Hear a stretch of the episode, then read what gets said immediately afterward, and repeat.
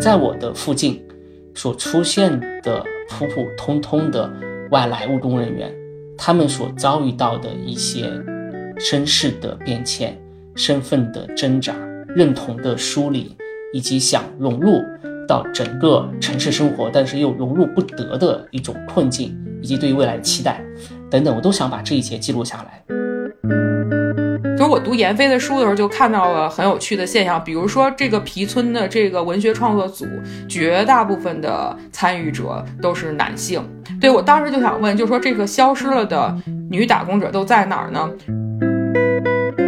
社会科学学者做的学术研究，它不是一个短时段的。它不是一个瞬时的说，我把这项研究做完，它就结束了，这个项目就结项了，这本书就结束了，而是说，在一个长时段我们来看，它产生的一个更加深远的影响，也许可以在有一个未来的一个时间点，带来一个政策层面的推动，甚至是改变。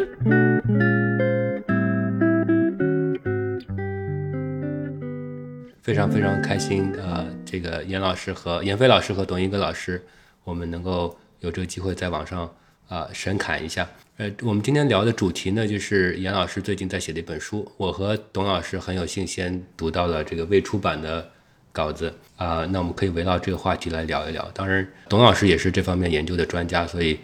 问题会抛给你们两个人。如果你们两个聊聊的比较啊比较好，那我就不说话也也很好。那我说先说一句，这严老师是清华大学社会学系的副教授。也是副系主任对吧？现在是呃，对，现在是啊，应该应该是啊，对对对对。董老董老师是这个啊，纽约州立大学布法罗分校社会学系的助理教授啊。那我们今天就围绕这个严老师要出的新书做一场这个聊天活动。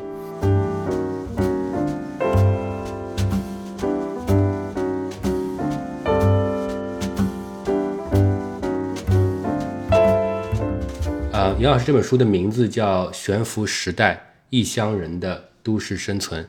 啊，要不袁飞，你先从这个写这本书的初衷给我们讲几句，这个书的内容是什么样的，以及我注意到这个书是用八个普通人的故事串起来的，啊，你是怎么构思的？为什么这么写？好的，好的，没问题，谢谢易清，谢谢一格，呃，今天非常开心可以来到易清的随机游走，和大家一起来交流这一本马上要上市出版的新书。呃，出版社还是我之前的理想国，在上海三联，呃，书店这一家出版社出版，然后预计会在呃三月份，三月下旬时间就会正式出版上架。呃，悬浮时代，那这本书实际上虽然标题很大，叫悬浮时代，但是实际上是通过八个具象的人物，他们的故事和命运。来进行完整的一个阐述，然后采用的笔法是非虚构写作的一个笔法，同时加上了我们社会学的方法论的反思，田野当中的一些方法论的反思。那最早的一个起源是为什么会想到写这一本书？是因为我实际上一直对城市里面的外来务工人员这一个群体有很大的呃关注兴趣，这样的一种关注兴趣，不经意间。时间可以拉长到我在复旦读社会学本科的时候，大二大三的时候，当时就已经对这些城市外来务工人员他们的孩子随迁子女，他们的孩子做了一个长达两年时间的一个调研，也形成了我当时在整个学术生涯当中的第一篇英文发表的论文。在我大四下的时候，当时是在复旦大学边上的五角场江湾镇。当时的江湾镇和现在江湾镇完全不一样。现在江湾镇是一片，呃，商品房非常密集，然后房价非常高，一平米有十二万到十五万，特别高的一个新富呃地区。但是在我读大学的时候，嗯，当时的江湾镇是城乡结合部，所以有大量的大中子弟学校聚集在江湾镇，所以我们当时就是坐公交车，然后从复旦大学要跑好远的路跑到江湾镇。然后当时给这些外来务工人员的孩子进行一个义务的教育，那同时在教育的同时进行一个长时段的追踪调查，然后去看到这一些外来务工人员他们的孩子为什么没有办法在城市里面上公立学校，他们为什么在上了小学以后，就必须要回到自己的原籍地去考试。那大约是几几年啊？我是两千零二、两千零三、两千零四。就两千零二，当时是在一个研究生的师兄的带领下，他真的是做公益教育，然后对这些孩子倾注了大量的这样的热情。我当时还是其实挺挺小白的，因为对社会学挺失望。我们在上大学的时候，对于什么是社会学完全呃懵懂无知，觉得社会学就是做社会调查，然后被老师带偏了路，因为老师就拼命的让我们做社会调查。因为他自己有一家市场调查公司，就让我们去帮他的市场调查公司做社会调查，所以我们大家对社会学都非常失望。然后失望之余，突然有一天，就是我们的师兄找到我们，说我们在做这样的一个公益教育，呃，公益慈善的项目，持续数年时间，希望有新鲜的血液可以进入，所以我就。就报名参加进去，参加进去以后，才慢慢的对于社会学到底什么是社会学，社会学我们研究什么东西，然后社会学真正的关怀点在什么，才有了一个深刻的认识。所以从二零零二开始，一直到二零零四，基本上是每星期吧，都会和师兄或者其他的一些呃同学跑到江湾镇，然后去参加这一个项目，然后就会对这部分人群产生一个呃兴趣点。那其实这样的一个研究，当时现在回头再去看，就是呃外来务工人员随迁子女的研究，在大学阶段做了一个长时段的两三年的一个追踪调查。我觉得，呃，对于当时的我来讲，是一个学术的启蒙，因为我其实并没有一个完全的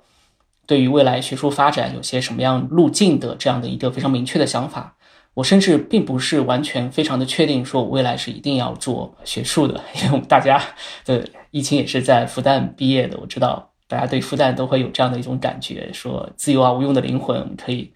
做很多和学术不相关的一些事儿，所以我在大学也尝试了很多非学术的一些事儿，所以实际上并不是很确定自己一定要做学问，但是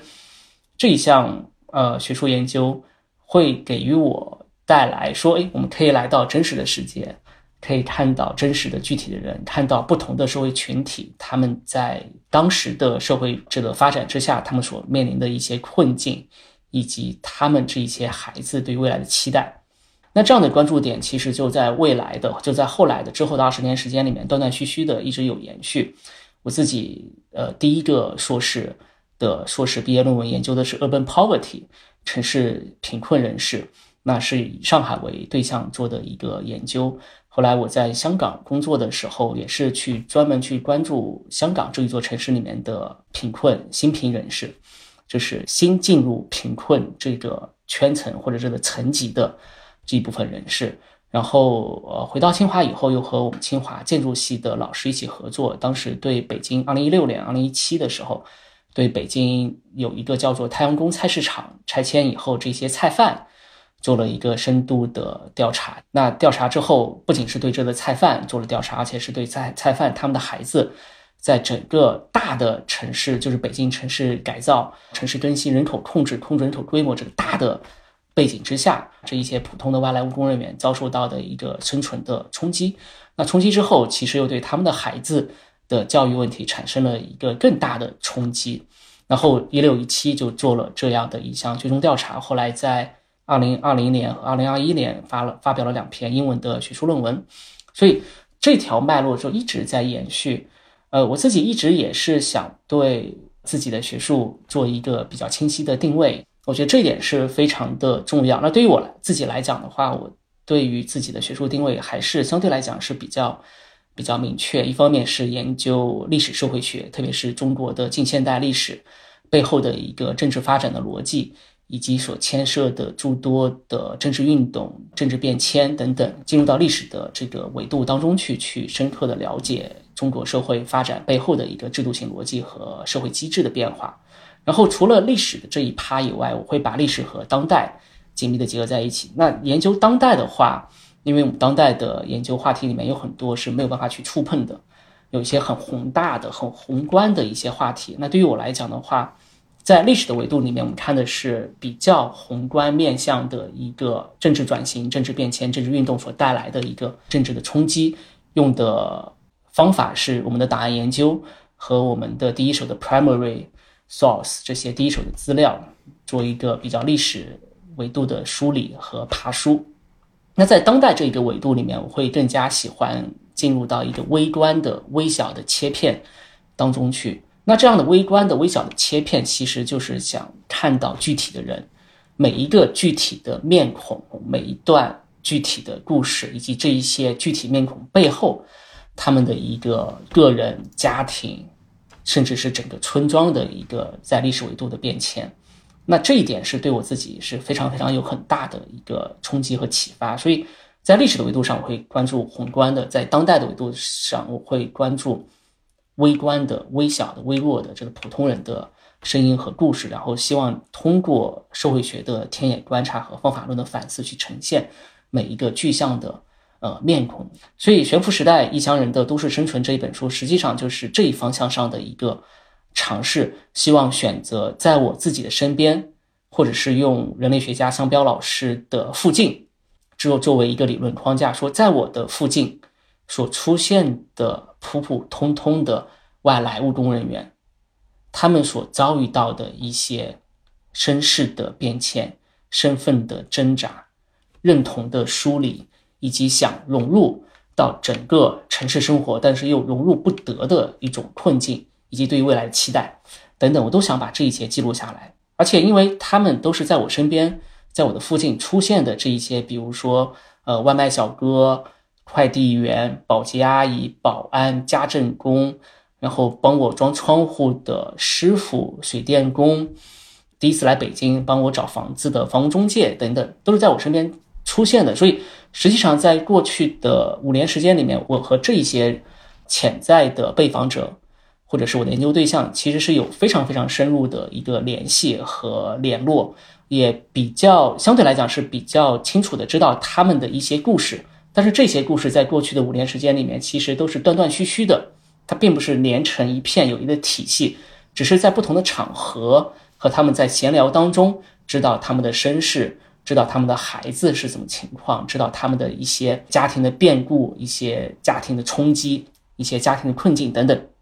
所以，当我决定说，哎，我希望把他们的故事进行一个整体的记录的时候，那这条线就会相对来讲比较的清晰。我可以把之前听到的，就之前闲聊过程当中听到的他们的故事，然后通过我们的田野的访谈，可以进行一个完整的再次的呈现。那这样的线就会把它连成一个面，我觉得就会非常好。另外一方面，是因为在整个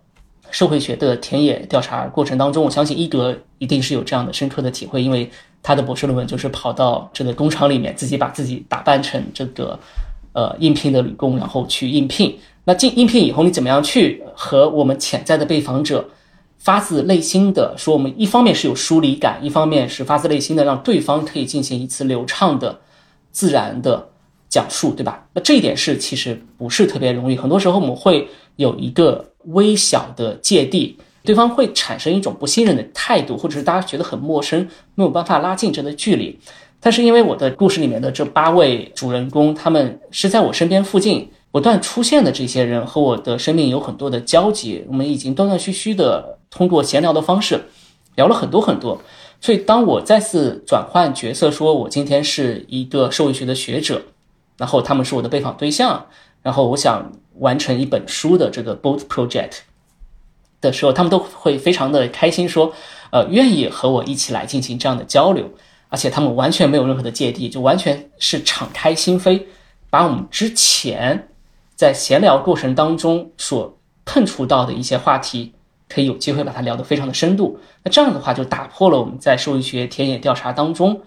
所遇到的一个困境，就是怎么样可以很流畅自然的让我们的被访者放下芥蒂，去展开一段真实的、真诚的叙述和讲述。很多时候我们在田野当中，呃，不太容易，呃，去一下子打开这一扇窗户，让我们的被访者进行流畅的讲述。所以我觉得这也是当用香标老师的附近作为理论框架的时候，所带来的一个。在研究方法上带来的一个非期然的效果，而且我觉得效果还真的不错。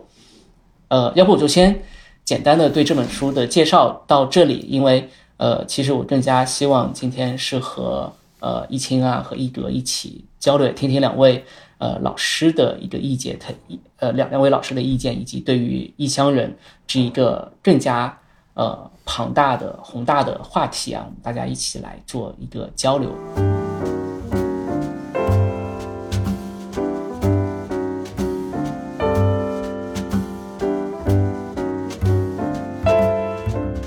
我是有一些问题啊，但是我想听听董老师怎么说。哦，对，那个我也挺想分享一下，因为我也是可以有幸先睹为快。呃，虽然这已经是我读的严老师的，我都不记得第 N 本书了，但但是这本书确实我觉得，呃，可能是跟我个人的那个研究主题更相近，所以而且我也已经都疫情以来两三年没有回国了，所以那个读到你的书的时候，呃，我真的非常喜欢，然后也真的向大家推荐。因为这是讲的是北京的事儿，对吧？我也是北京人，那个什么宇宙中心啊，这些就是平时 经常去的地方。然后我也自以为自己是做一些中国的这个 migrant worker 的研究，包括社会再生产。但是我从严老师这些故事里看到了特别多最新鲜的，嗯，又又特别深刻和生动的对于。今天今时今地当下的我们的附近和身边的刻画和描写，而且是充满了细致的观察和个人的情感。就是我不能把所有书都剧透给大家，这样大家就不会看书了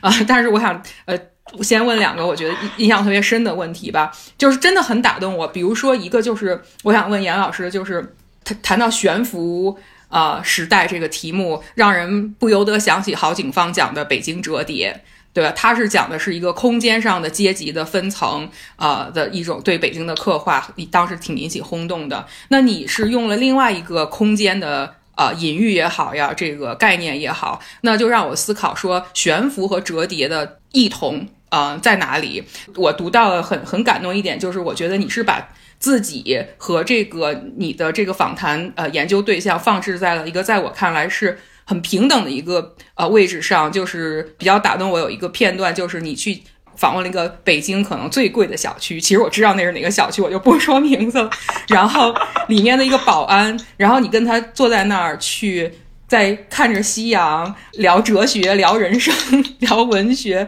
嗯，然后远处呢有有两只白孔雀，那个画面很诗意，并且这个保安对吧？一个我们认为是呃城市中低层服务者，但是却可以跟你娓娓道来的呃聊他心中的文学，聊那个像许立志这样的流水线工人，呃，还有范雨素这样的家政保姆，呃的触动，就是我觉得就是在文学这样的一个空间里，似乎我们的呃研究者。被研究者和读者是在一起的，因为你们都在谈加缪的《异乡人》，我也很喜欢《异乡人》。其实那一刻，所以我就觉得有一种三穿越时空的连接，把一种好像是作为外来者，因为我们都是外来者，从某种程度上都是异乡人。所以我的第一个问题可能就是说。悬浮和折叠让我想到了很多，或者说，我看到了你的这个是用文学这样一个研究方法也好，描写方法也好，是一种非常创新性的深入到了你的这个故事叙述里啊。我也知道严老师年轻的时候可能也跟我一样，曾经有一个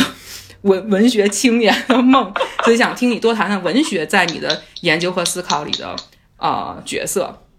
好的，好的，谢谢。好的，好的，谢谢，谢谢一哥。啊，确实，确实，呃，文学是好像在年轻的时候，大家都会有一段文学的梦想，都都会想当然的会觉得自己，哎，未来有一天也许可以写一点自己的东西，不一定成为文学家，也许可以成为所谓的抽屉文学，它它也是文学形式的一种表达方式。呃，那从这一点出发的话，确实在这本书里面，我会加入很多，不一定说是叫做文学的写作方式，但是确实加入了很多非虚构的这样的一种写作方式，而且我自己也是在深度的反思。呃，因为我一直觉得我们社会学的质性研究，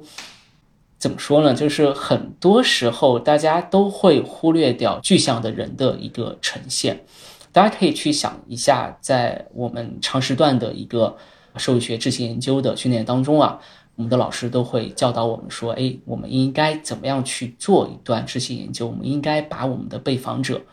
进行一段编码。我们的被访者本来是闫飞、小严或者是什么样的名字，但是通过编码以后，它就变成了一串数字，或者是一串代码，或者干脆就变成了叉叉，或者是严某这样的一种表述。”然后，对于所有的细节都会完全被忽略，那这样的一种忽略，实际上在我们的文学写作过程当中啊，文学家会对于很多的细节，呃，进行一个非常非常呃专注的描写。而在我们社会学传统的知识研究当中，我们常常会抹去我们被访者的一个主体性的描绘。比如说，我们要去研究这些 migrant worker 这些流动人口，或者是这些外来务工人员他们的城市认同、城市的融入这样的一个话题。我们传统的做法是，诶，我们的被访者 A、B、C，我们的被访者严叉叉，被访者被访者呃一串数字代码，对于城市认同问题提出，然后冒号上引号下引号就是一段大段的 quotation，然后完了以后再来另外一位被访者，呃，比如说董叉叉董一二三，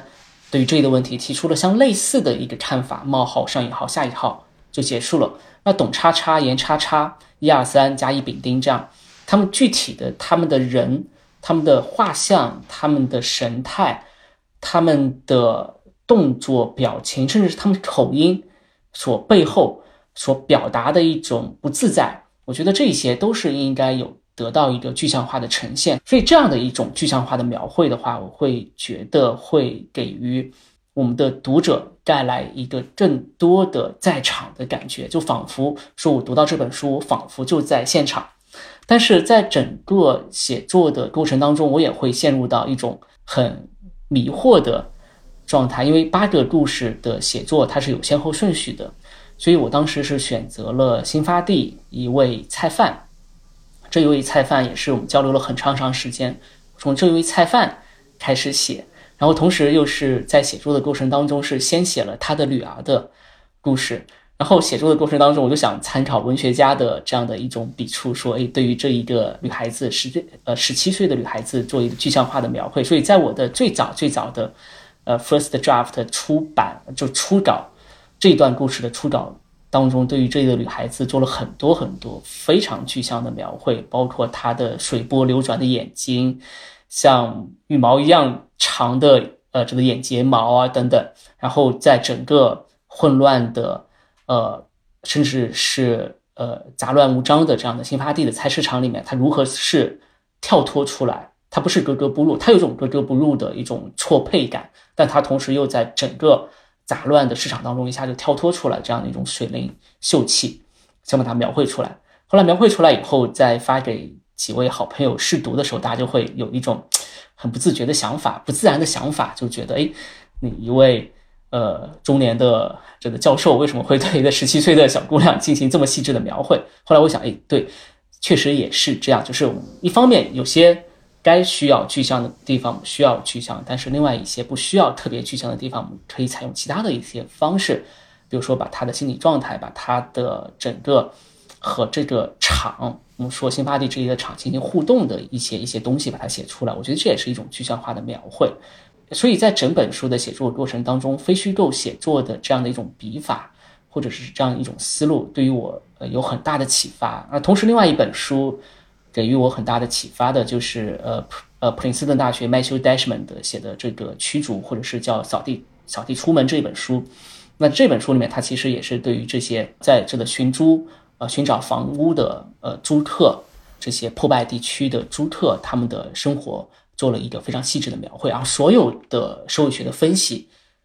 或者是放在讲注里面来进行呈现，或者是放在最后一趴的这个方法论的反思部分里面进行呈现。所以对于我对于我来讲，呃，启发也非常大。而且在整个书的整体主体部分，在整个书的主体部分的话，它会呃更多的对于我们每一个人进行一个完整的具象的呈现。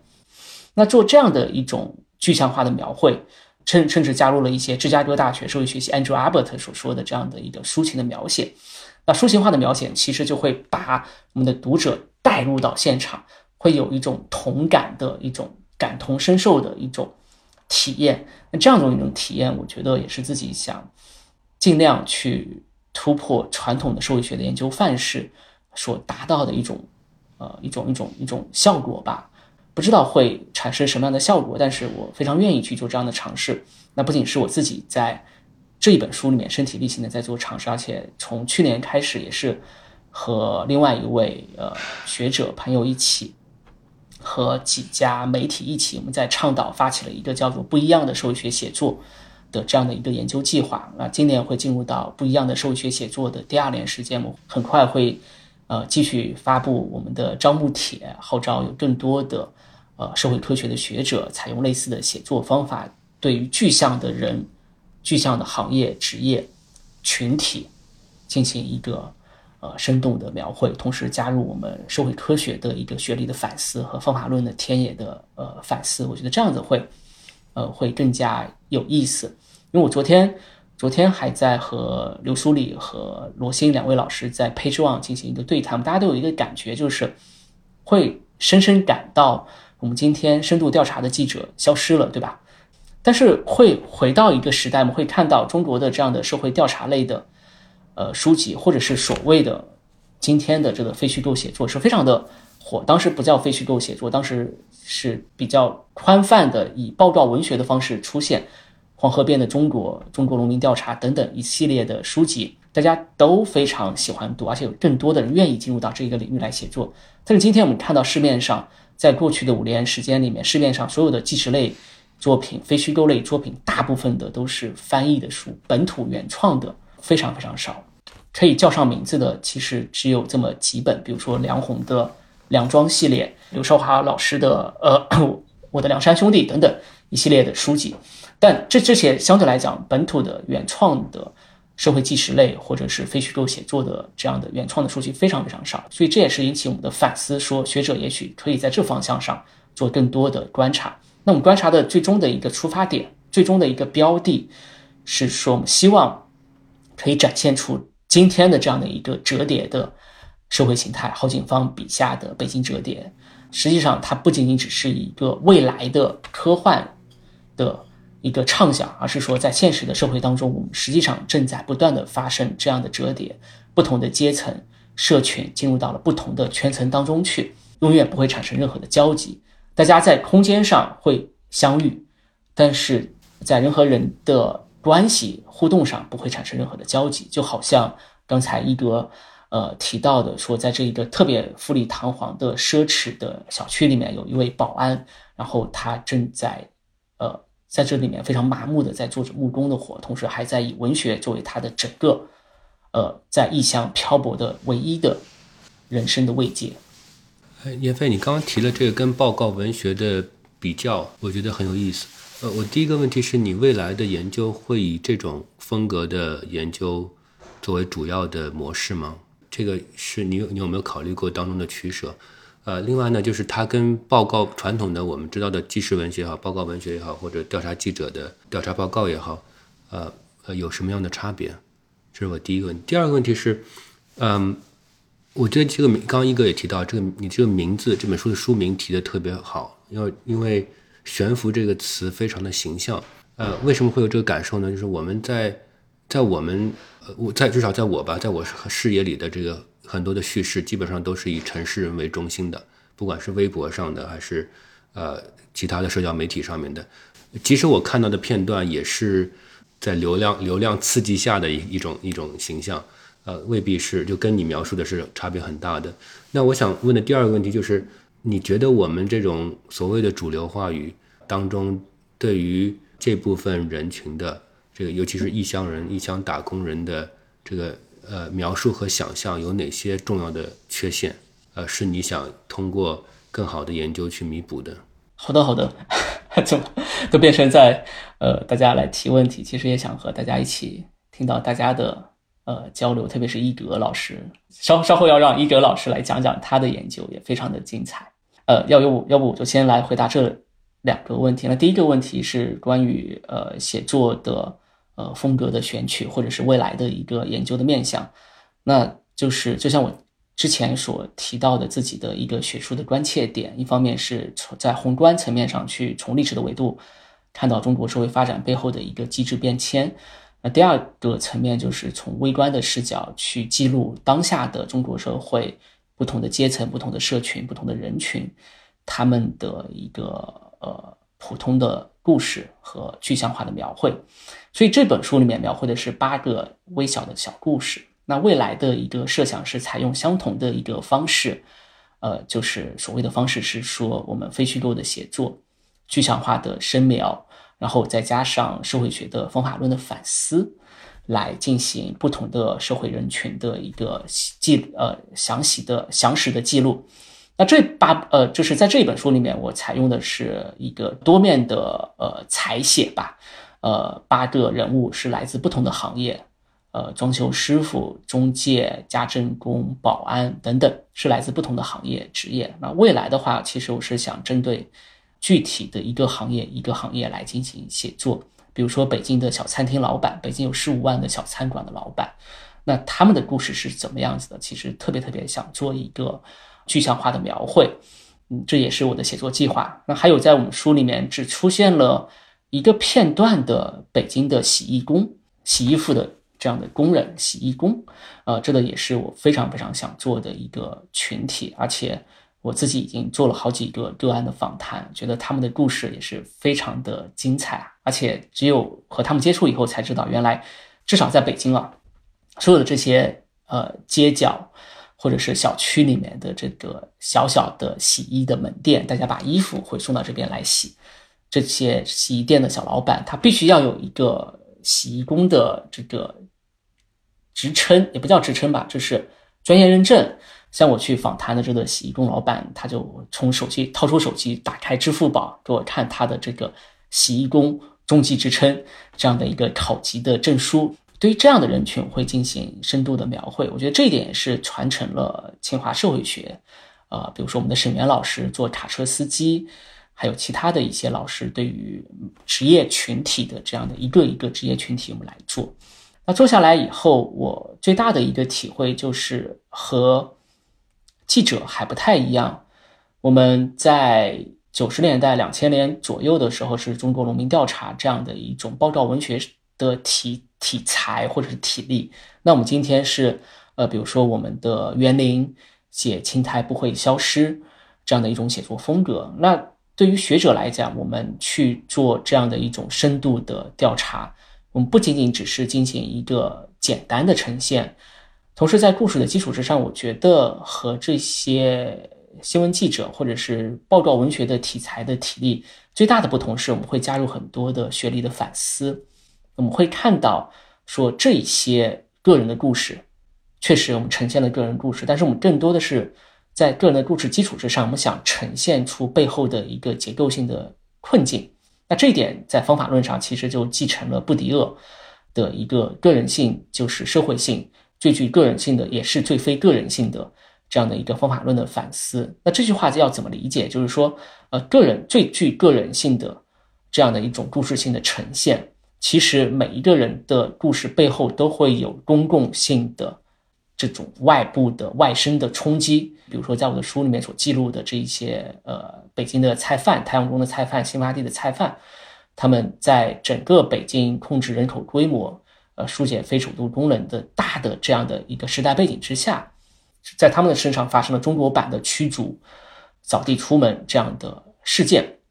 那事件发生以后，就会对于他们的孩子的教育产生很大的冲击。我们可以看到，每一个人，每一个人，他们都面临一个选择：说我要把我的孩子留在北京，留在身边，还是说把他们送回老家，变成留守儿童？那看上去它是一个个体的选择，迫不得已的选择，但实际上它是一种结构性的困境。哦，原来是北京正在清理、驱逐。这一些外来务工人员以维护首都的功能，然后以控制人口的规模。那在这样的大的政策背景之下，我们的教育公平政策就完全被牺牲了。那至少在我的书里面，在我另外一篇，就是可能下礼拜就会上线的一篇研究文章，会去非常细致的描绘。我们可以看到，在从结构性的发展上来讲，有两条线，一条线是教育公平的政策，来自国务院教育部规定，二零一零年发布了一条。通告说，外来务工人员他们的学前子女应该享有平等的、公平的公立学校教育。那这个政策发布以后，这些菜贩、新发地的菜贩，然后太阳宫菜市场的菜贩，他们真的是可以把孩子送到北京的公立学校，和大家在一起上学。呃，在我们在我们的调查的被访对象当中，好几位都是这样子。但是，二零一二、二零一三的时候，发展城镇规模、控制人口规模的这样的一个城市发展的政策出来了以后。那所有的其他的政策都在一个政策矩阵当中，必须要出来政策的优先级，所以教育公平政策就退而求其次，变成了一个次优级或者是不重要的一个政策，就会被牺牲。所有之前有机会可以进到公立学校上学的这些学前子女，他们在城市发展的政策之下，就迫不得已会面临更大的一个制度性的障碍，会提供更多的他们没有办法去提供的一些证件。一些资质，才可以把他们的孩子送到北京的公立学校。那在这样的一种制度性的束缚和困境之下，他们只能把他们的孩子从公立学校里面退出来。退出来以后，他们的选择只剩下两个：北京的打工子弟学校，或者是回到老家变成留守儿童。但是，北京的打工子弟学校又是在大的政策背景之下，也是不断的被关闭。所以，对于他们来讲，确实在这个时间点上，他们所面临的是一个个人的困境。但是从学者的角度出发，我们写个人的困境背后，实际上是想呈现一种结构化的困境，是结构性的一个矛盾，导致这些人陷入到北京折叠的这样的一种怪怪圈里面来。所以我觉得这一点上来讲的话，是学者进行非虚构写作加方法论的反思，和新闻媒体记者来做呃深度的调查报告，或者是报告文学式的深度的记者的反思不太一样的。一个地方，我们会加上理论的反思，会加上方法论的反思，这是回答疫情的第一个问题。那第二个问题，为什么会想到用悬浮？那其实也是受到向彪老师的启发。我们和我自己和向彪老师在二零二零、二零二一有很多次的，无论是私下的对话交流，还是公开的一个对话，我我们就会有很多的这样的交流。大家其实都会觉得当下社会是处在一种悬置的状态。那悬浮其实最贴切的一个比喻就是我们的磁悬浮列车，速度非常的快，然后慢慢的就脱离了地面，漂浮在悬在这个半空当中。那悬在半空当中，它最大的一个特点就是没有根基。我们会发现，今天的中国社会就像一列呃高速前行的列车，我们今天叫做高铁时代，或者是高速时代、加速时代、高铁时代。其实就是一个非常非常形象的呃一个比喻，暗示着我们今天的中国社会在高速的往前发展。那高速往前发展，实际上会带来一个很大的问题，是它没有办法可以刹住车。大家都在拼命的往前走，都在拼命的往前冲的时候，就往往是会如果一不小心就会出现失控啊、超载啊等等很多的问题。大家都幻想着在短时间里面获得成功，大家都幻想着可以尽早的摆脱呃自己身份啊，或者是发展上的一些焦虑。那越是想尽早的摆脱，其实就越容易陷入到深层次的一个焦虑过程当中去，就悬浮悬置在这个半空当中，往往没有办法来找到自己的一个根基。然后，那对于这些城市的外来务工人员，其实他们就是异乡人，加缪的异乡人、局外人的一种状态。他们和八十年代，呃的这一些他们第一代的城市务工人员最大的一点不同是，他们回不去他们的故乡，因为他们是和城市有很多的这样的一个整合和贴界。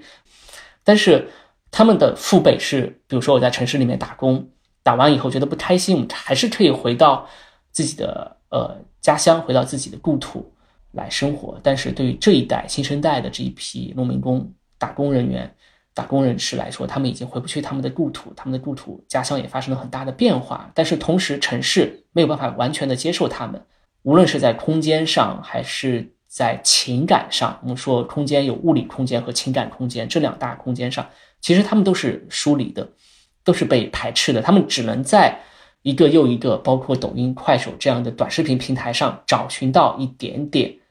城市的快乐。生活的慰藉，所以大量大量的这些人，他们的日业余生活就是在短短视频平台上消磨时间，消磨时间。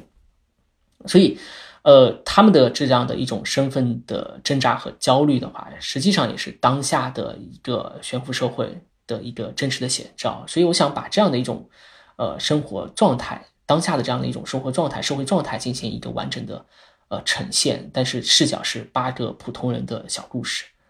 我们要不要听一下伊格老师的？是当时因为他也是去进入到以旅工的这样的一个身份进入到一家电子产品的生产线上，做了很多的观察。这这这个一哥老师的田野也是我在课上会和大家分享的。哦，是吗？谢谢谢谢。我就是还想就是呃，基于我的研究的我的一些知识的那个我的一些观察吧，跟你就是进行对话。就是我第一个感呃感觉就是，比如说。其实做社会学里面那个做这个中国当代劳工研究的，有一些他自己的套路了。比如说这个呃，从这个九十年代开始对中国作为一个世界工厂的刻画，就是他已经有一个既定的有一个模板，就是很多人写文章，他上来去戴的那几顶帽子，对吧？就是是已经。大家都已经认定了的知识，比如说城乡二元结构，导致这个就像你说的第一代打工者，他们其实是他们的社会，因为我本身的理论视角是社会再生产嘛，所以这其实闫飞讲的也是一个社会再生产的一个在北京呈现的故事，就是说，嗯，第一代这个打工者离开故土到工厂里去，然后但是他的社会再生产就是他的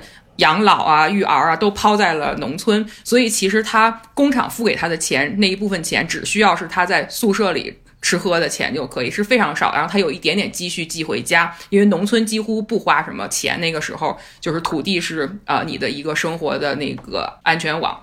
这是一个所谓的世界工厂的故事，故事城乡二元结构的故事。但是我观察到在近十年吧，这个呃社会学里面的这个所谓的核心的辩论，对吧？它也在。变化就是因为闫飞讲的这个北京、上海这些地方其实是超级城市，也是世界级的城市，所以我们看到的是一种对打工者的没有这个户口的人的完全的驱逐。但有意思的就是在全国剩下的很多呃中小型城市，比如说我所做呃田野的这个一个。中部省会城市，对吧？它其实反过来是一种鼓励城镇化的这样一个呃进程，是反过来。你也提到了，就是为什么这些打工者他回不去他的故土了？因为故乡的土地已经流转了，呃，要么就是租给别人种了，要么就是根本就是城市化了，修了路了，建了，可能那儿也建了厂了，招商引资了，呃。你的农业户口已经转成非农业户口。事实上，就是一四年的时候，呃，很多省市已经取消了农业户口和非农业户口的这个一些界限。虽然它那个推行没有很彻底，后来就不提了。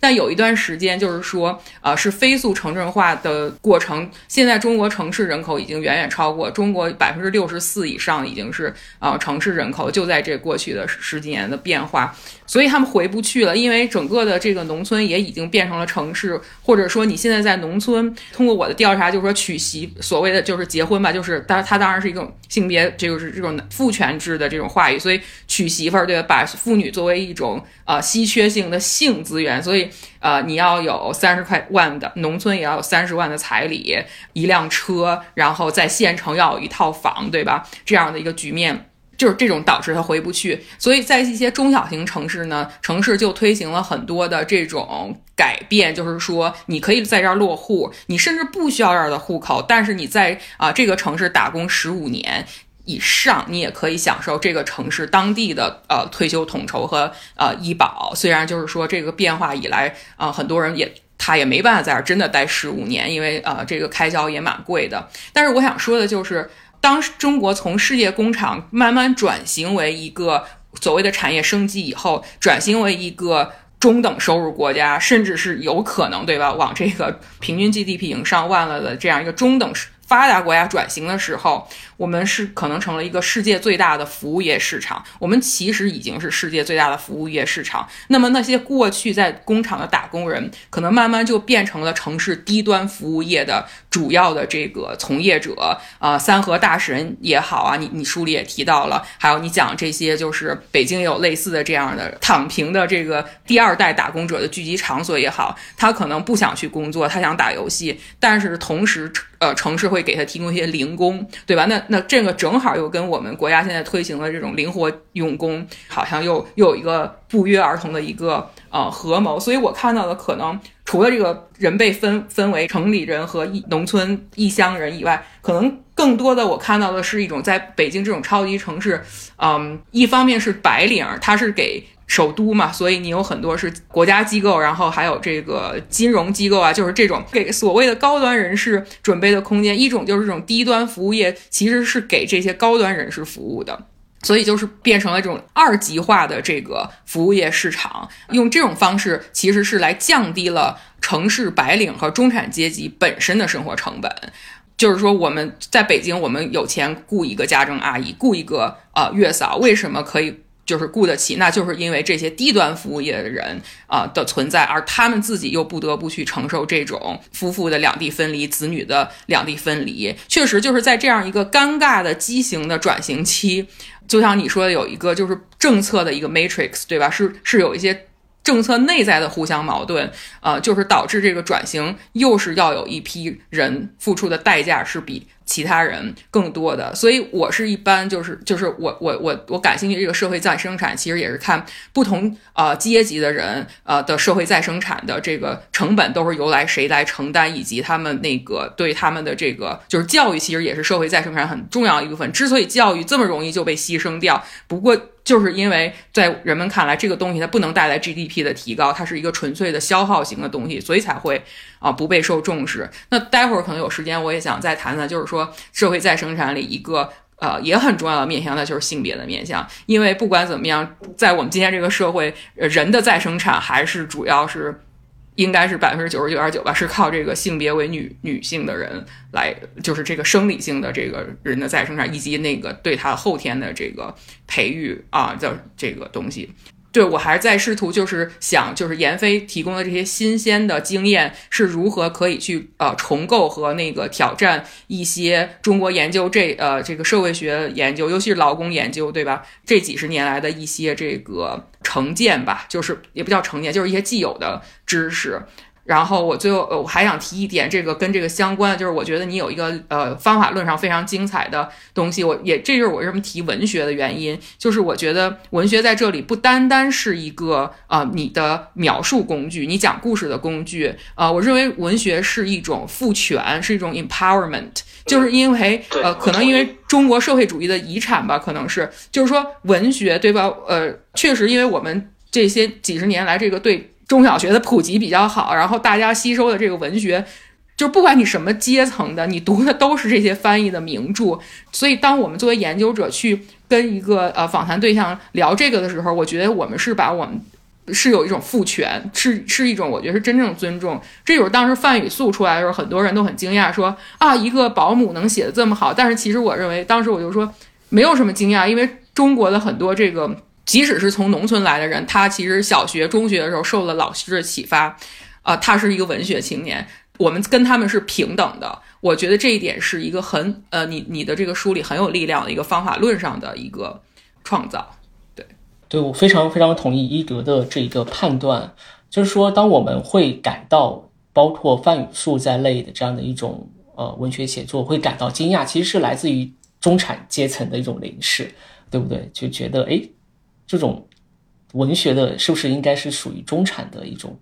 呃读物啊？不仅仅是属于他们，所以大家会觉得有很惊讶。实际上，就像一德讲的，文学是一种平等的一种状态，而且呃，在我的访谈的过程当中，我自己也会下意识的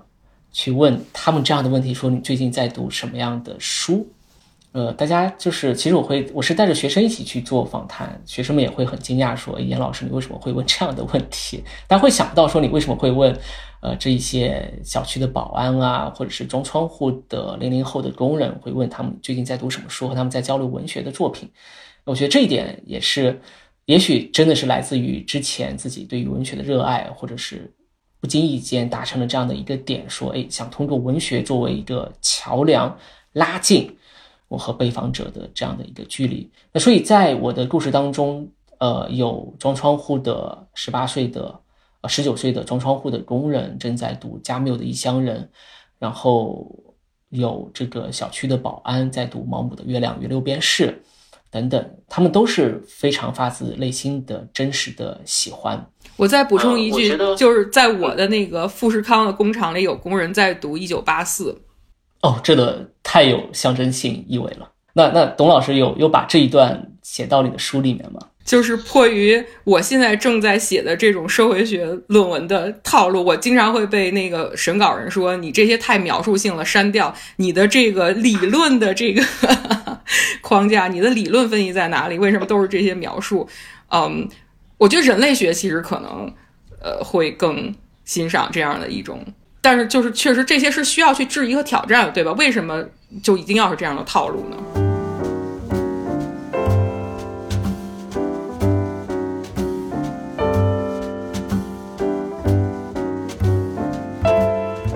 我听你们两位这讨论啊，有一个挺深的感触，就是我我因为我是完全是社会学的外行，我也不是文学青年，我可能小时候学学理科学的多一点。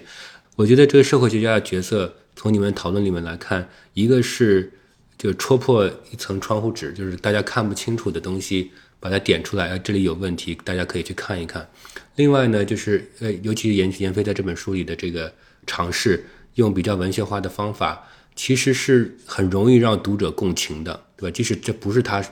日常生活当中经常关注的东西，但是他并不是他其实你点出来之后，他觉得哎，这个其实是也并不是一个不熟悉的场景，然后他就能够跟这这个这个八个例子里的主人公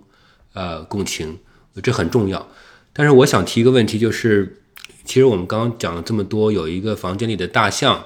就是政府的角色或者政策。啊，我我想问你们怎么看社会学家在影响公共政政策当中的角色？啊，因为我们做社会科学研究都是有价值观的。呃，你的书里面显然也有价值观。刚刚董老师的这个呃描述当中，他的工作当中也有价值观。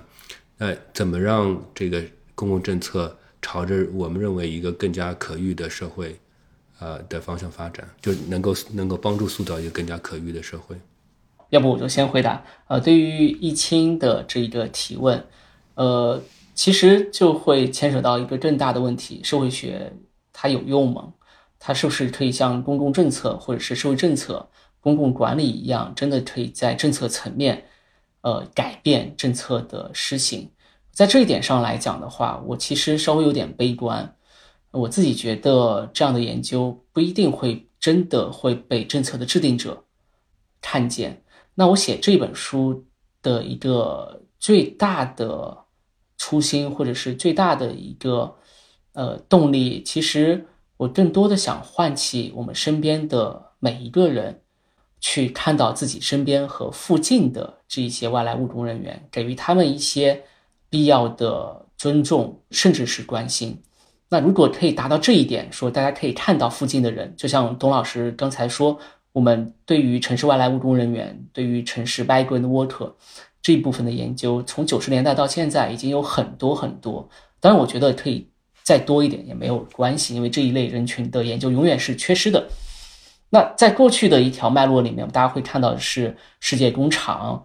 呃城中村、呃阶级在生产等等这样的一些研究的角色。那在我这一本书里面，我其实更加倡导说，从附近、从身边、从周围。看到这些人，那这些人就不是在遥远的建筑工地上，我们需要跑很远很远才可以去接触到他们，不是，他们就在我们的身边出现。所以，也许如果通过这一点上来讲，可以唤起每一位读者读到这本书的读者，他们对于周边附近的人的一个关切，我觉得这本书就达到它的目的。那在公共政策层面，是不是可以发挥它的作用？啊，至少从北京菜贩的研究过程当中，我自己感觉是比较的。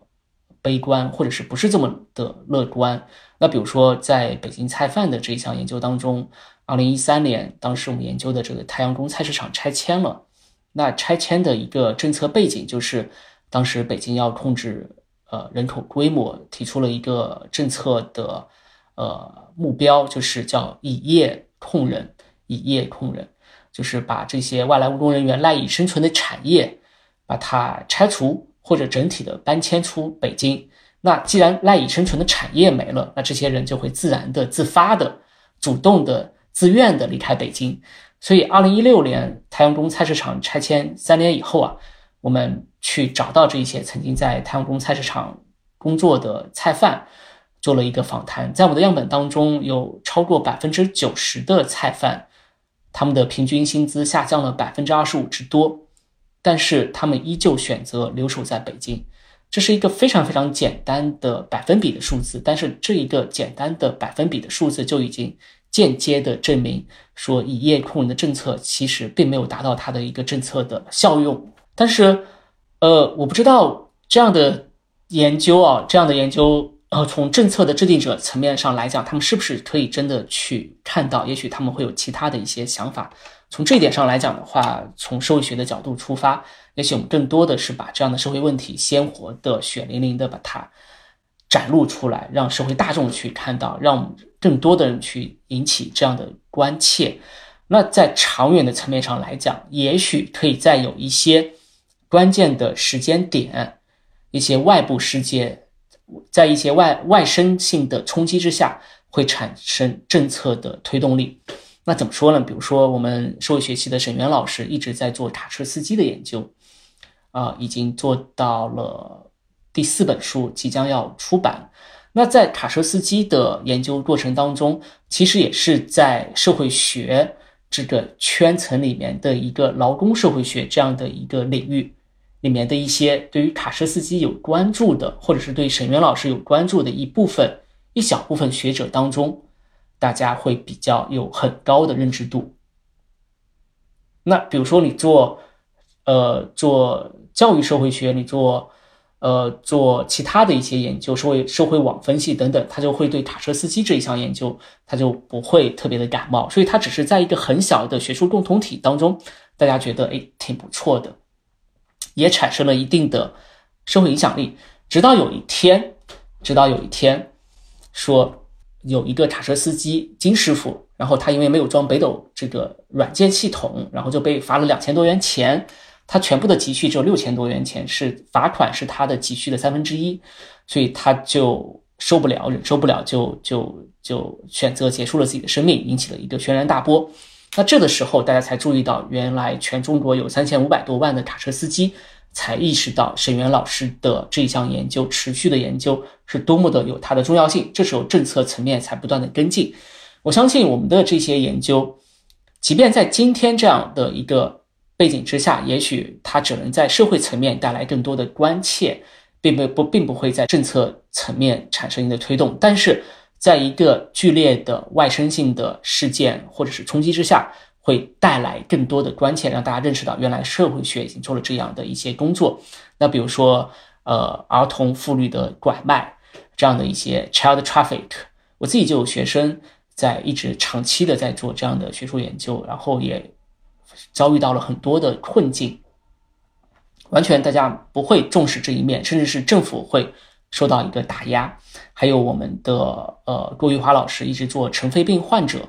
尘肺病工人的研究，也是去地方政府，地方政府是完全的不欢迎。但是我相信持续的去做下来，也许在当下这个时间点，它不会产生政策层面的一个推动，但它会带来很大的一个社会的关切。我相信，假以时日，在一个剧烈的外生性的冲击之下，会让更多的人看到这一起事件，会让人大家想起这项研究是有它的一个呃效用。所以，我觉得从这样的一个角度进行反思的话，我们社会科学学者做的学术研究，它不是一个短时段的，它不是一个瞬时的说，我把这项研究做完，它就结束了，这个项目就结项了，这本书就结束了，而是说，在一个长时段我们来看，它产生的一个更加深远的影响。也许可以在有一个未来的一个时间点，带来一个政策层面的推动，甚至是改变。所以，我们今天会不断的去重新去梳理、挖掘关于 child traffic，呃，儿童妇女拐卖的一些文献，会发现哦，原来有一些学者已经做了这样的一些非常精彩的研究，慢慢的浮出了水面。所以，我觉得是非常非常有意义的。我觉得闫飞讲的特别好，让我想到了。啊，这个地方就是今时今日引用引用《论语》，都让我觉得自己很迂腐。但是就是说，对吧？这个呃，用之则行，舍之则藏。就是这个学者他对现他的现实感，他对现实和呃这个相对真理的 追求，对吧？他是不应该受这个呃什么是时髦，什么是呃所有人蜂拥而上的东西的影响。但是有一天可能。呃，需要的时候也无妨去备用，所以这让我想到，就是，嗯，就是回答易清这个问题，就是，呃，知识生产和权力的关系。其实我觉得，嗯，我们三个好像都是在欧美读的博士，就是看得很清楚，就是说两种形态在欧美，我觉得其实我们作为一个普通的高校青椒，其实你离权力很远，除非你是一些我知道像政治学里有些。的领域啊，经济学家，尤其是经济学家，在美国的这个力量是很大。但是你说一个社会学者，一个历史学者，对吧？这个学校现在在一些保守的这个州不把你这个砍掉就不错了，像有些州已经要开始取消这个 tenure 制了，你离权力是很远。离权力远的好处，我觉得就是我们可以做比较就是批判性的东西，然后权力也不来找找你的事儿，嗯，但是你也够不着他的边儿。然后我就是我觉得美国很有意思一件事情，我我慢慢才适应，就是如果谁被《纽约时报》采访了一下，谁被什么呃《华尔街日报》那个引用了一句，就是这在全校都是一件大事，要放到网站上的。但是你想，就是反过来在中国，我觉得老师们。在高校啊，严老师肯定深有体会，就是说，呃，作为知识分子在社会的影响力、话语权，对吧？我觉得还是大很多。相对离权力的位置，嗯，也近。当然，我也知道里面一样的道理，就是你离他近，他也离你近，对吧？是是是有是有苦衷的。我可能以前更多的会是觉得，就是更更犬儒一些，就是觉得，呃，我就保持。自己的一种姿态是最重要的，但是我这两年也在反思，就是说知识生产到底是为了什么？那个如果只是一个关起门来的自己的小游戏，可以搞得很精致、很内卷。我们的理论，对吧？我们历史社会学是社会学里这个理论发明最多、最精致的一个领域之一了。但是，就是是不是也不是说走到另外一个极端，就是大家关起门来讲一些东西，但是其实没有现实感。所以，我觉得。呃，悬浮就是我觉得很有意思，很意味深长。就是说，呃，它的另外一个解释就是，可能我们我们自己的这种不能悬浮，而是要有现实感，要要要真诚吧。至于说他会不会被权力看到和容忍，可能并不是太是一个啊，对吧？是一个 命运。呃，那那我就稍微再补充一下一格。呃，我自己也是非常有感触，就是在知识生产的过程当中，特别是在呃国国内的高校、北京的高校，知识生产的过程当中，大家都会去做很多依附的事情，会忘记我们学者或者是学术的初心，我们自己真正感兴趣的研究话题是什么？很多时候会放弃自己真正感兴趣的研究话题，去做一些非知识的。生产变成一种项目制，或者是变成一种行政发包制。我们说发呃行政发包在学术圈里面也是非常非常普遍，大好多好多学者都是在行政发包之下在做学术发包。那这个学术发包就是呃上面上级单位发包一个课题，然后老师接了以后再把这个课题发包给他的研究生、博士生、本科生，让他的学生变成了学术民工这样的一种身份等级制度，呃。之下的一种，呃，学术的发包制，那他自己真正感兴趣的研究话题、研究方向，因为没有经费的支持，或者是没有制度性的支持，他就会放在一边。久而久之，放的时间越长，他就越来越没有办法去捡拾起来。这这一点是在整个知识生产的过程当中是比较遗憾的一点。我们只看重生产，而忽略了知识，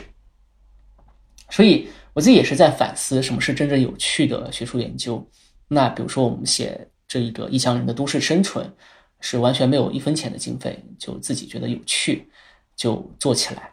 呃，觉得非常有意思。完了以后，后面会进入到呃小餐厅的老板，然后洗衣工，后面还会写一个历史类的题材，这样的一些呃，这这一些研究计划都是没有经费支持的，也没有办法在现有的框架之下进行一个。课题的包装，我不知道怎么去去把它进行包装起来，但是我觉得非常有意思，而且呃非常的有它的社会的关切点，所以我会非常非常投入的去尝试，而且会在其中乐此不彼，享受这样的一个学术的过程和和乐趣。我觉得这一点是非常非常重要的。你去在整个知识生产的过程当中，怎么样去选择？找到自己的点，而不是说，哎，我想到要产生，一定要产生一个政策的，呃，影响，产生一个政策的冲击，产生政策的改变，这不是我们当下应该去想的，而是说，我们好好的把一个自己最喜欢的一项学术研究把它做完。那我相信，假以时日，它一定会在一个时间点会产生巨大的改变或者是影响。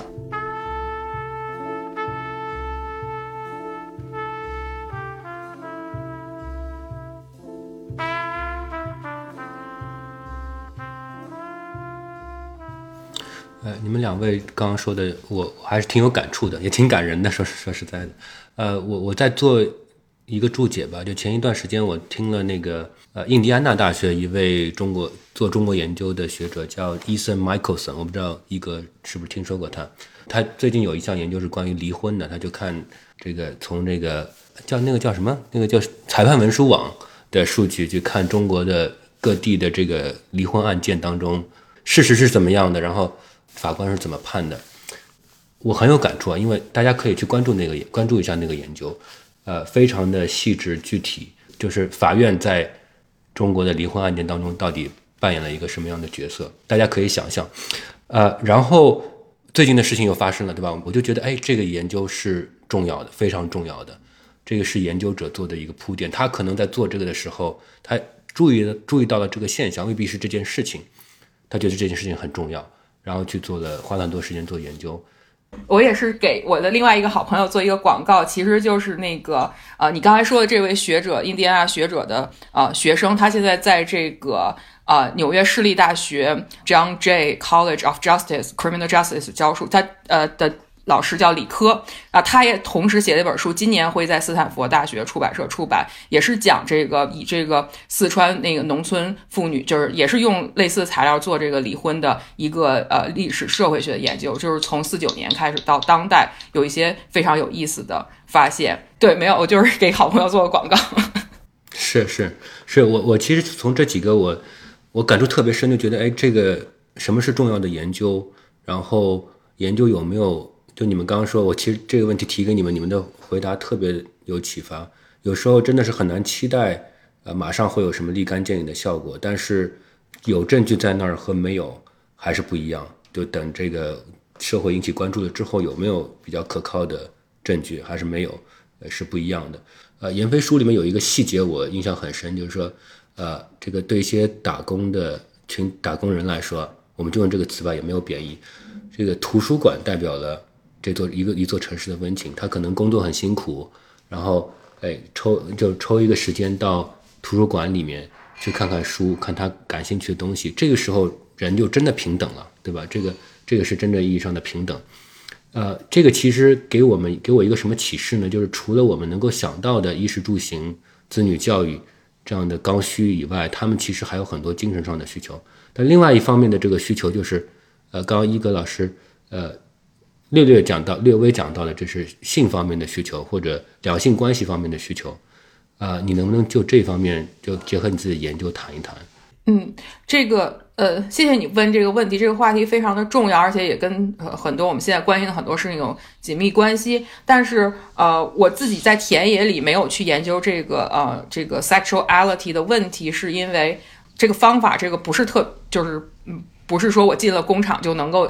研究清楚这个问题的，嗯，当然像嗯国内比如说人大的黄莹莹老师啊等等啊，他们这个也是从这种社会调查的这种角度去做的，都挺好的。呃，我我的想法和观察就是说，就是我读闫飞的书的时候就看到了很有趣的现象，比如说这个皮村的这个文学创作组，绝大部分的参与者都是男性。对我当时就想问，就是说这个消失了的。女打工者都在哪儿呢？有两种可能性，或者两个因素吧。一个就是说，在统计数据上来说也是这样的，很有意思。就是说，呃，中国过去被认为是世界工厂的时候，会有很多所谓的打工女孩、打工妹。当年有一个很轰动的电视剧，就叫这外来妹。然后是因为在流水线上，我们认为很多这种最典型的形象就是一个呃，那个手指非常灵活，然后非常听话乖巧的一个年轻女孩。嗯，把他的青春付出在这个流水线上，然后到了一定年龄就回农村老家啊，结婚生小孩儿，然后也许他们会再出来，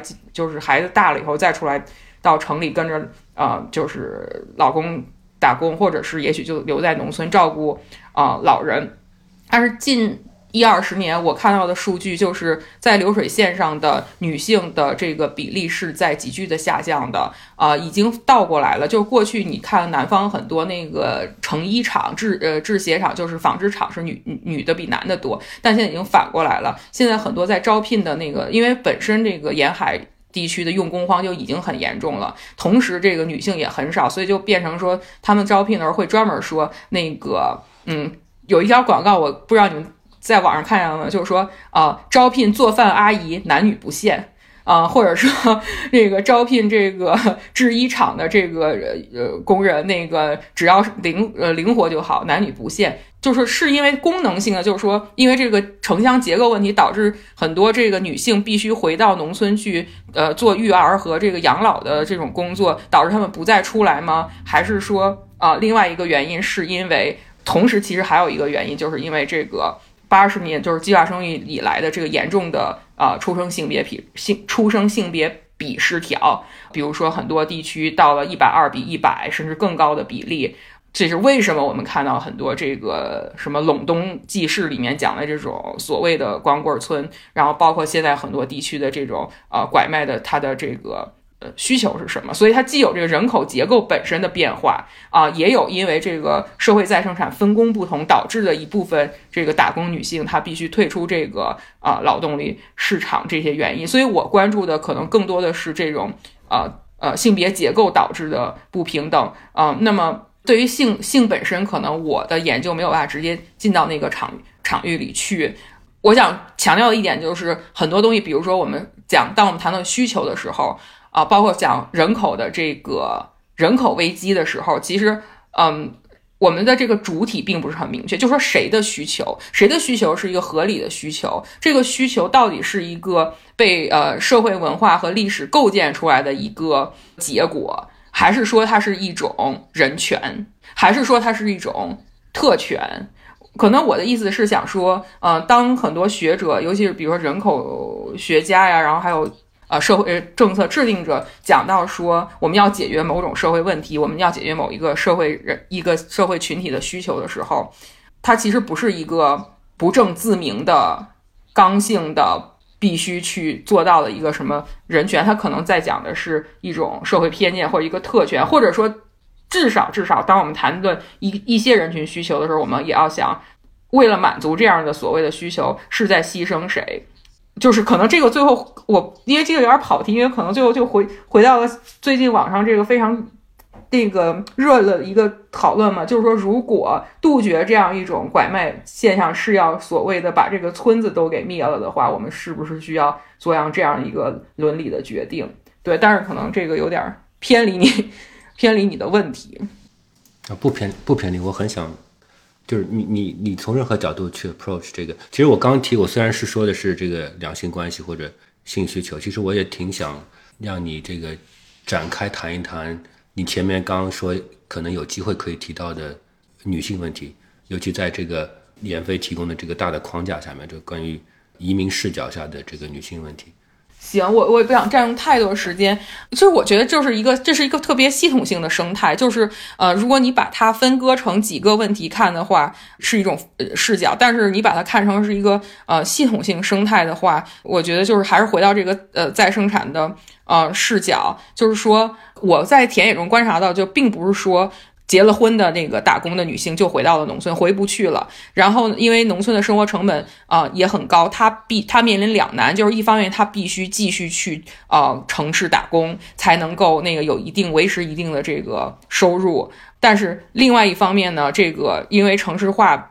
到了现在很尴尬，既没有完全推进，因为这个社会福利保障它跟不上嘛。就是说，因为你如果完全城市化了，这个农民他没有任何地，然后没有这个社区，就是农村社区的这个这个网呃网去兜住他的话，那他没有那么多的现金去去支付这样的各种那个医疗、那个住房等等开销。所以现在我觉得是一个很尴尬的进程，就是说他既。既回不去，但是又不能在城市落脚，既要留在不断的留在城呃城里去找工作打工做低端服务业，但是另外一方面呢，县城里的孩子、县城里的老人啊，又需要他的照顾，牵动他的神经，所以我会看到很多人下班以后就是也是用微微信不停的给家里视频，不每天都打电话操心啊家里的事儿，甚至因为这个产业内陆的转移，现在回家一趟不像过去要。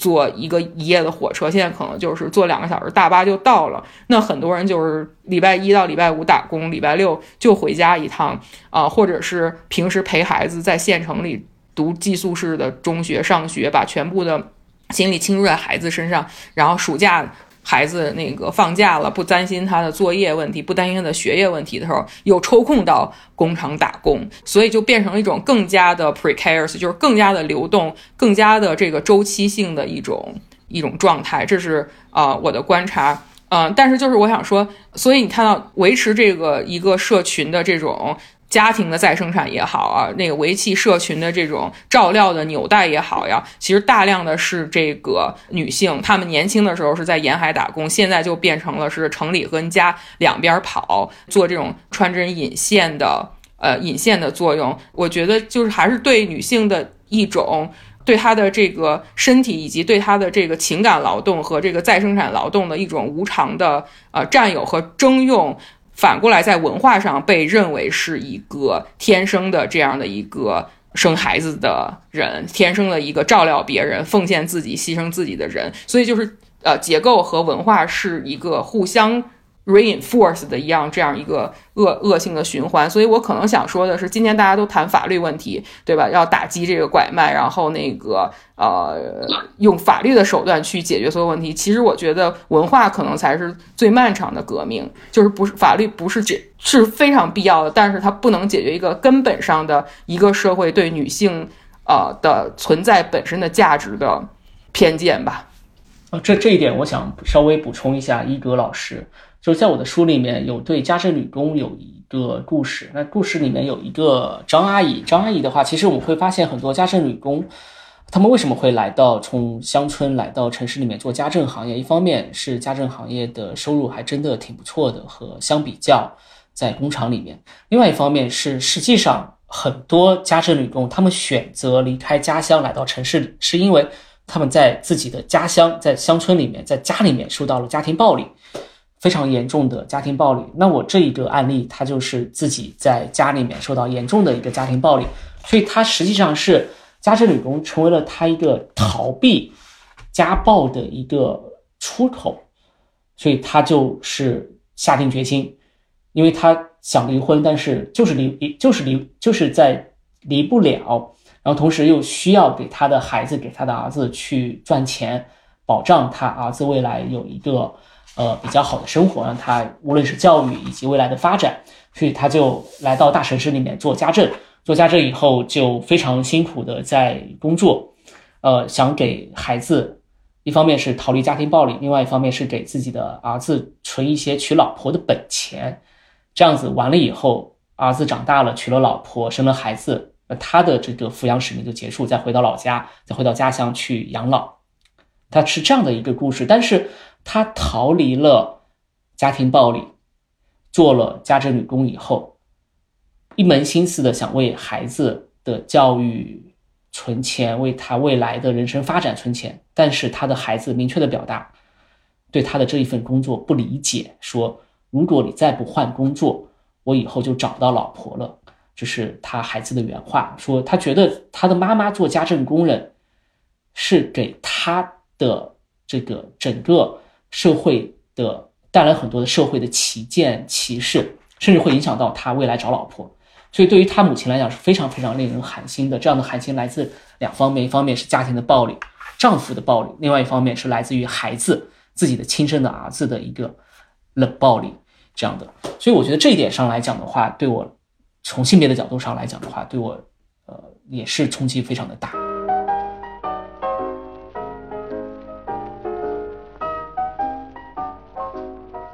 关于这一位，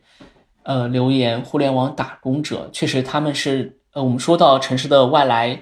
呃，打工者或者是异乡人，其实是有两个不同的层面。一个层面就是这一些中产，或者是互联网的打工者，他们是面临的困境和城市外来务工人员面临的困境，他们是两个不同的群体，呃，社社社群，他们所面临的困境其实不太一样。我觉得这一个话题也是非常去值得去研究的。而且，呃，我自己目前特别想做的是一个叫做这一部分的互联网打工者，他们的孩子也变成了一种，变成了类似于农村留守儿童的城市留守儿童。那怎么说呢？就是这一些互联网大厂的他们的这些打工者，他们其实真的是朝八晚十晚十一，是见不到孩子的。他们的孩子就变成了在自己的家里面待着。然后见不到爸爸，见不到妈妈，啊，变成了一种新的意义上面的一个留守儿童。所以对于这一些，会产生很多新的现象，也值得研究。我也特别希望有更多的社会学、社会科学的学者可以针对这类人人群做出一个细致的描绘。我就是很简短的说一个，提供一个视角，并不是一个答案。就说，其实呃，过去这么多年积累的这个对呃世界世界工厂研究的这个视角本身，我觉得还是可以透过它去理解今天这个都是资本在高歌猛进的积累时期对人的这个剩余闲暇以及他的身体呃和时间的这种。呃，榨取当然他的收获是不一样，对吧？就是那个大厂还是呃收入相当可观，但是你可以想象一下，就是说它跟这个资本积累之间的这个逻辑是类似的，就是说我用你的时候就要用你最好的时候、最好的头脑、最好的一段生命时间，但是我用过你以后，作为资本积累的角度来讲，我是不会在乎你怎么办的。所以有一个词叫 disposable labor 或者 disposable body，就是可以随便扔呃弃置。呃的随便弃置、随便抛被抛弃的这样的一个身躯，对吧？所以就是从这个角度讲，也确实“大厂”这个词很准确。我觉得大家真的网网民是最聪明，用“厂”来形容这个所谓的 IT 界，真的是深刻的揭露了他的这个劳动中的这个剥削关系。对，这只是一个视角，并不是一个答案。关于社会学方法论的问题，我们是不是回答过了？啊，两位老师还有什么？对社会学的方法论的问题。是我们不仅仅是进行一个简单的描述性的，呃，呈现说采访者、呃，被访者他们的想法、他们的生活，这是第一层的呈现。第二层，我们觉得是要进行一个深度的深描，我们用深描的方法去梳理、剖析，进行一个社会学的方法论的反思。所以，如果从报告文学的角度上来讲的话，更多的是一种低层级的，只是一种直观的。白描式的呈现，但是社科学者来做这类人群的研究的话，不仅会有呈现，更多的会在呈现的基础之上做出深度的分析。就是关于啊，那个在比如说现在抖音、快手等互联网信息充沛时代，可以直接看到大众可以直接看到这些和自己现实生活很遥远的那部分人的生活，更直观、更一手。我就是想提醒一点，就是说，其实，在呃，今天的这个社会学认识论里，已经没有一个不被 mediated 的现实。就是说，无论是我们直接去呃到那个人群中间做田野调查，还是说你通过互联网做这种所谓的 internet 民族志，in 呃这种 online ethnography，我们首先都要有一种自觉的意识，就是我们都是看了一个透过某种媒介呈现给我们的一个现象，所以并不是说什么比什么是更可信的，什么比什么更接近真实，只是当你想这个问题的时候，不一定网上呈现的一个草根的生活，它就一定是更直观的。你只能说，啊，它是通过这种呃这个大的平台呈现的一种状态。就是当我们看任何现象，都要都要先分析我们自己是透过什么媒介，嗯，再去见他。这点还是啊蛮重要的，尤其是平台，平台后面的这个操控，它就是像现在就揭揭露的这个，就是比如说脸书的这些吹哨人揭露的东西，就是他会。呃，用他的算法让你看到你最想看到的，或者最有争议的，或者最能卖出这个流量的东西，非常非常小心。好，最后我想问问你们对想学社会学或者做社会研研社会学研究的同学的建议，或者说应该有一个什么样的预期吧？可能这样问更合适一些。呃，我的建议是八个字：呃，穿越田野，发现社会。那换句话说，就是我们需要把自己扎根在。田野当中去接触第一手的切肤肌肤之痛的这样的一个真实的事件、真实的世界，然后看到真实的具象的人，我觉得这样子才可以，呃，更好的认识到我们当下的社会形态、当下的一个社会的痛点在什么地方。所以一定要走出书斋，走出学校，然后到田野当中去。呃，我嗯没有什么特别的建议，我只是今天的一个想法和一个感慨吧。可能就是说，社会学可能呃是 是需要社会学是呃我们的，但归根结底是你们。就是我突然今天意识到一个问题，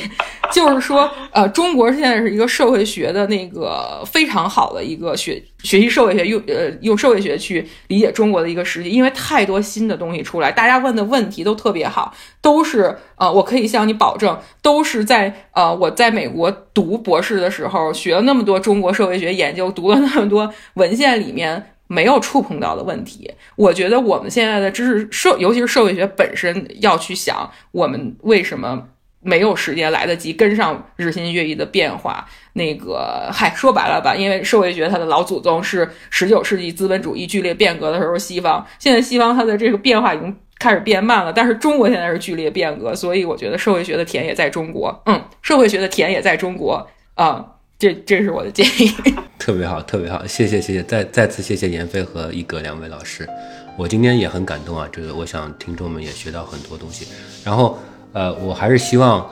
大家能够有时间的话关注严老师和董老师的研究啊，有些研究其实是非常是比较 accessible 的，是普通人即使不是接受过社会学训练的啊人也可以读，对吧？如果我没有理解错的话。好，谢谢谢谢一清，谢谢一哲，嗯，祝贺严老师，拜拜，拜拜。